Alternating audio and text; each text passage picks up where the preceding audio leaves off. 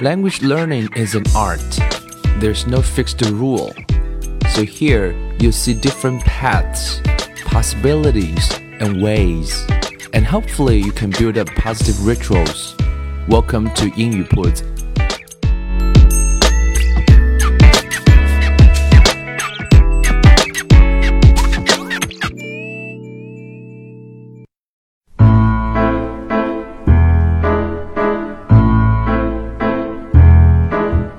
将语言学习融入生活，获取讯息变成常态。Hello everyone, welcome to 英语 铺子, and I'm Bill. In today's episode, we are going to uh, keep talking about listening, as we've always, you know, talked about. Uh, listening is the key. Uh, learning any language, your mother language, you should start from listening, speaking, reading, writing, right? So listening is the first step. But how do we deal with the listening? Uh, let's talk about them. 啊，今天这一集我们就继续来聊听力啊。那在聊之前呢，还有几句啊自己的感受想跟大家说一下。进入我们的正题之前，啊，我们在各大的啊这个音频的平台上放着英语铺子的节目，也看到很多的小伙伴给我们留言。其中留言最多的一种就是问我们要文稿啊。我一直并不是每期都给，有有少量的几期我们在我们的微信公众平台上啊推出了啊文稿 script，大量的是没有给。为什么没有给呢？啊，我觉得有个道理很简单啊。Thinking about this, right? Uh, what is language for? Like what we've always talking about here. Uh, language is for information. Uh, imagine that one day you are going abroad or you talk to a foreigner. Um, there's no script for you, right? You have to acquire information by listening. 所以大家想象一下，我们将来在学语言那个运用的场景之下，无论你是出国。 还是你去参加一个英语的面试，用英文来聊，你觉得会不会在那个时候会有份稿子给你呢？Of course not，答案当然是没有的。所以在学英文的过程当中，啊，我们长期形成的 translation 或者想长期形成了很强势的用眼睛去看和耳朵听对应，因为在中国啊，我们的美剧都看多了，所以训练到我们说那个声音一定要跟文本对应上，你才看得很舒服。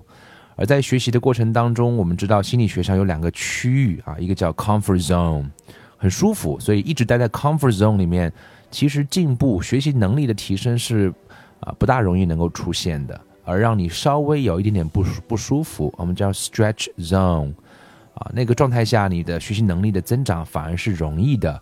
所以小孩子在学英文的时候需要磨耳朵，我想成年人也需要磨耳朵。磨的是什么东西呢？磨的是说，在你不舒服的情况下，你也能够汲取一些信息。磨的是说，在你不是完全啊，fully understand what they're talking about，you still can listen to it。啊，you can your attention span 啊，your your comprehension 啊，ability 啊，will be improved 啊，during this process。So that's the reason why。 啊，我们说听力是非常非常重要这样一件事情。那我们今天想通过一段文章来给大家做一个测试啊啊，我想这也是大家可以检验，定期的可以来做一个检验。所以，我们今天啊这一个期节目应该是一个系列啊，不止只有一期。我们叫听力是王道，Listening is the key 啊，听力非常非常重要啊，听说读写永远把听放在第一位。那么，我们就来聊聊看说。啊，他到底该怎么来做？那手里有一本书啊，这本书呢是来自于非常非常大牌的出版社 Oxford 啊，牛津大学出版社的非常有名的系列叫 Bookworms 啊，Book 就是书啦，Worm 就是啊虫啊，Worm W O R M Worm 都听过那句著名的谚语，Right？The early bird 啊 catches the worm 啊，Bookworm 指的是书虫啊，特指那种很爱看书的人。是来自于 Oxford 的 Bookworms 系列的啊这样的一个丛书，它一共呢有七个 level 啊，最最简单的，我今天选的是最简单的这个 level 叫 Starter 啊，顾名思义嘛，刚刚开始 Starter，上面有 Stage One, Two, Three, Four, Five, Six 啊，到了 Six 就非常难了。那么我们来试试看，说 Starter level 各位能听得怎么样啊？为什么选这本书呢？啊，因为回顾二零一五年啊，During two thousand fifteen 啊，我家大儿子今年大概六岁半啊。二零一五年呢，跟他读了很多书啊，读了分级阅读的书，读了绘本，读了英文的各种各样的书啊，我也想检验一下成效怎么样啊，因为这套书书虫系列应该是比较有名，所以我想试试看他能不能听懂，所以我就买了十几本回来。那其中就拿了这一本的 Starter，啊，挑了其中的一本的 Starter 里面的其中的某一本啊，有天呢就试了一试，啊，他居然百分之八十到九十是可以听懂的啊，So I'm pretty happy about it。所以也再次申呃证明一点事情说。其实一个人的语言能力呢，其实跟量是非常有关系的啊，并不需要一个个背单词。小朋友学英语的时候没有背过单词，啊，他没有在一开始是没有学过所有的语法、句法，什么都没有，就是在故事当中啊，沉浸在故事当中。Every day I read, you know, like stories to him, uh, at bedtime, like for ten to thirteen minutes. So during 2015, uh, 365 days, I, I, I, I did that every day actually. and 大概算了一下，大概给他朗读的词汇量总量啊，我们叫 word count。像国外很多小孩子的书上呢，都会有个 word count，就这本书有多少个字呢？他会写上一下。那在二零一五年，我们大概做，我大概做了一个基本的测算，把分级读物、把绘本加在一起，大概给他读了有十万字左右。那十万字左右，它的效果是它能够听懂这个 Oxford 啊 Bookworms 的最最基本的起点 starter。那这个 starter 多少个字呢？starter 书上的一本书大概在 word count 在啊 fourteen hundred 左右，在一千四百个字左右，所以大概成年人也可以拿来做一个小小的测算和示范，看看难不难。其实不是很难，但是在没有文本的情况下，看看各位在听这一期节目的成人朋友，或者是啊大学生也好，高中生也好，学生朋友也好，都可以来做一个测试，看看你能不能明白。啊，在没有文本的情况下啊，你能不能明白一个六岁的孩子他能听得懂？但是我想各位可以来做一个检测，然后我们再来聊几句。这本小说的名字叫做《Sally's Phone》啊，《Sally's Phone》，Sally 是一个名字，Phone 就是手机了。那在读这本书之前呢，他大概会讲到是，他一共大概有三十到四十页，每一页上呢，当然给小孩子看的时候，它是有一张图片的，然后呢有若干若若干行字吧，还是很多行字的，因为有一千四百行字，那每一页的话大概都有四五十个单词在里面，所以看看各位，当然是没有图片的情况下，各位能不能听明白？我先来做一个简单的 overview of this book, Sally's Phone，啊，这个 a few questions。Do you have a phone? Who do you call? Who calls you? Can you live without your phone? Sally has a phone and a busy life. She gets many phone calls, mostly from her boyfriend Andrew. Andrew likes telling Sally what to do and uh, what to wear. Sally and Andrew are going to a party tonight. Wear your blue skirt, says Andrew, but Sally can't wear it. It's dirty, so she has to go shopping for a new one. But when Sally goes shopping, she gets more than just a new skirt. She gets something that will change her life. 听起来蛮好玩的一个故事，right? Sally's phone。那么这是一个关于这个故事的一个简介，一个 overview。不知道有没有把你的兴趣给勾起来？是不是觉得想听这个故事呢？那大家就想象一下，我来给大家读一个故事，各位来听听看。这本故事呢，这个故事呢，一共有四个部分，分别是 morning、lunchtime、afternoon and evening。 So let's start from morning. It is Thursday morning. Sally is in bed. Suddenly, ring ring. Her phone is ringing. But where is it? Sally gets out of bed and looks in her bag. No phone. She looks under the bed. No phone. Then she looks behind the door. There is her phone. Sally picks up her phone and answers it. Hello, Sally. It's Andrew. Andrew is Sally's boyfriend. He has got a lot of money and a beautiful and expensive car. Andrew, it's only seven o'clock. Don't forget, Sally, we are meeting Michael tonight. It's an important evening because Michael's my new boss. Wear your blue skirt, Sally. I like that skirt. I must go now. See you at half past six. Bye. But Andrew, bye. I can't wear the blue skirt. Sally thinks. It's dirty. What can I wear? Sally is having breakfast with her mother and her brother Jack. I'm going out tonight, Sally tells her mother. Andrew and I are meeting his new boss. Andrew? Jack says. Huh. Oh, be quiet, Jack, Sally says. Andrew is very nice to me. Nice? Jack says. Huh. Sally, I want a sandwich. Yes, Andrew. Sally, I don't like your hair. No, Andrew. Sorry, Andrew. Sally. But then Sally stands up and Jack runs out of the room. Sally gets on the train. There are a lot of people on the train. Most of them are talking on their phones. John, John, get up and go to work. It's late. Have you got my money? I need it today. I must have it today. Remember, go to the supermarket tonight. Don't forget. And Sally is listening to Andrew. Sally, meet me at six o'clock, not at half past six, okay? Okay, Andrew, but my blue skirt I must go, Sally. Bye. Then the train goes into a tunnel. The people on the train cannot talk on their phones. They must talk to the other people on the train. Hello, Max. How are you? Oh, hello, Gran. I'm very well. Where are you working now, Lucy? I'm in a new office in Bank Street. Those are nice shoes, Jane. Thank you, Mary. After three minutes, the train comes out of the tunnel. Everyone talks on their phones again. Hello, John. Are you out of bed now?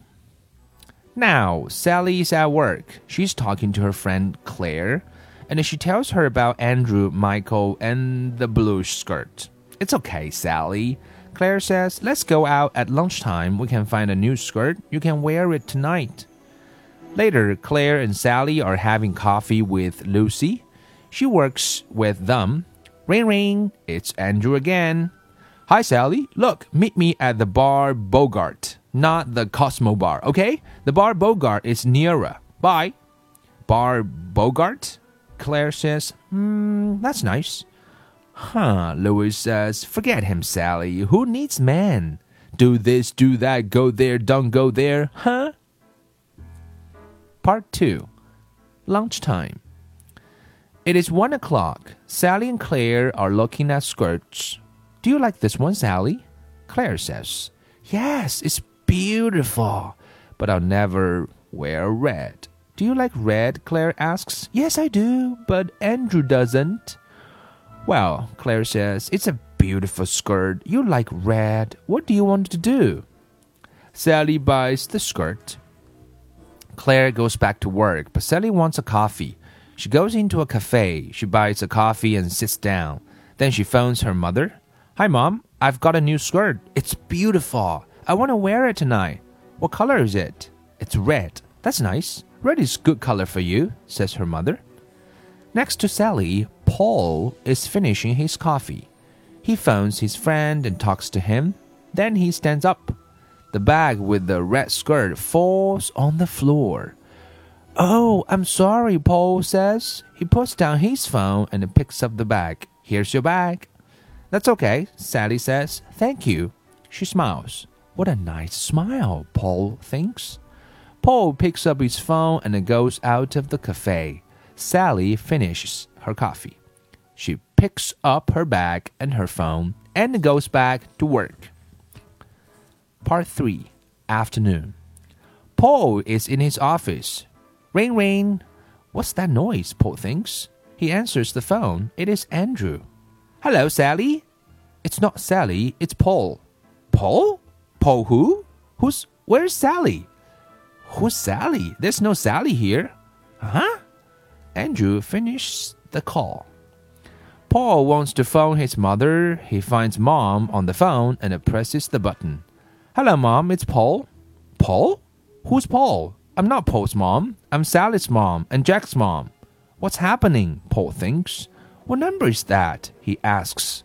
It's 0783 491 839. I'm very sorry, Paul says. It's the wrong number. That's okay, Sally's mom says. What a nice voice, she thinks. Sally is at work. Ring ring. What's that noise? Sally thinks. She answers the phone. Hello, is Paul there? No, I'm sorry. There's can you give a message to him? This is his sister, Catherine. There's a party at my house tonight. It's my birthday, but I. 8 o'clock, okay? Bye. Sally talks to Claire and Lucy. I've got a message for Paul, but who's Paul? Do you know a Paul, Claire? She asks.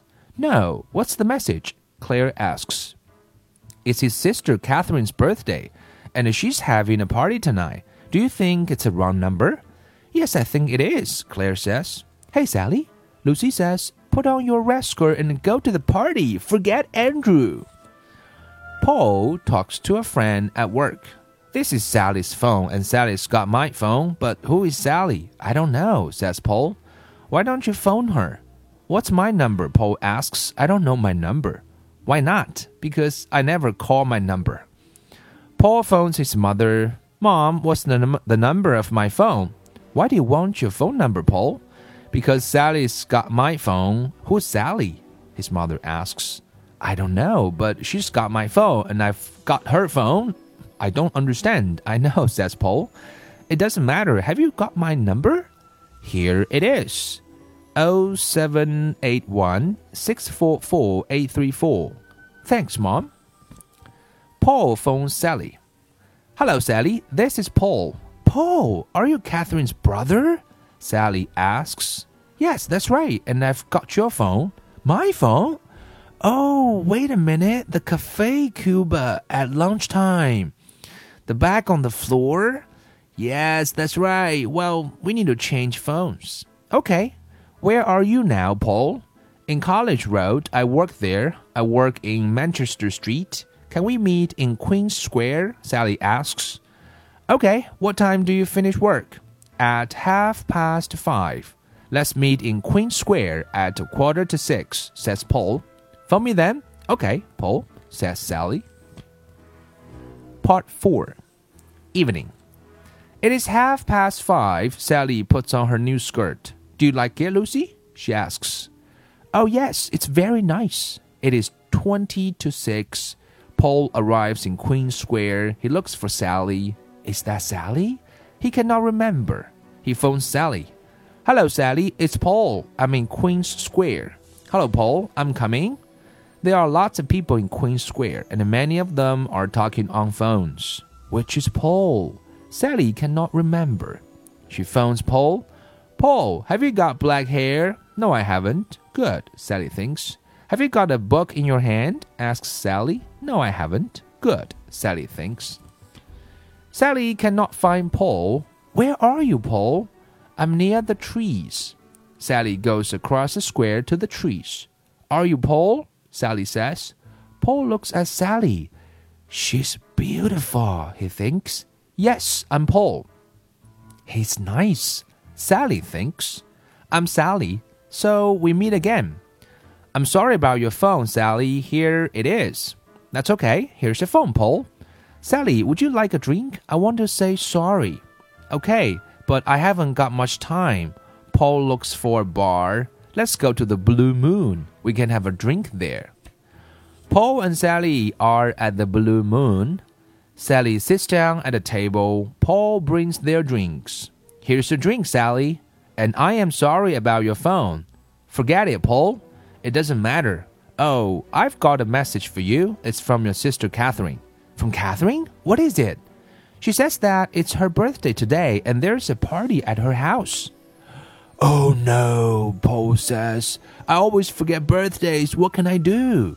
Sally looks across the square near the trees. A woman is selling flowers. Buy some flowers for your sister and take them to the party, she says to Paul. Of course, that's the answer. Look, Sally, do you want to come to the party with me? Catherine always has good parties. Well, I. Sally says.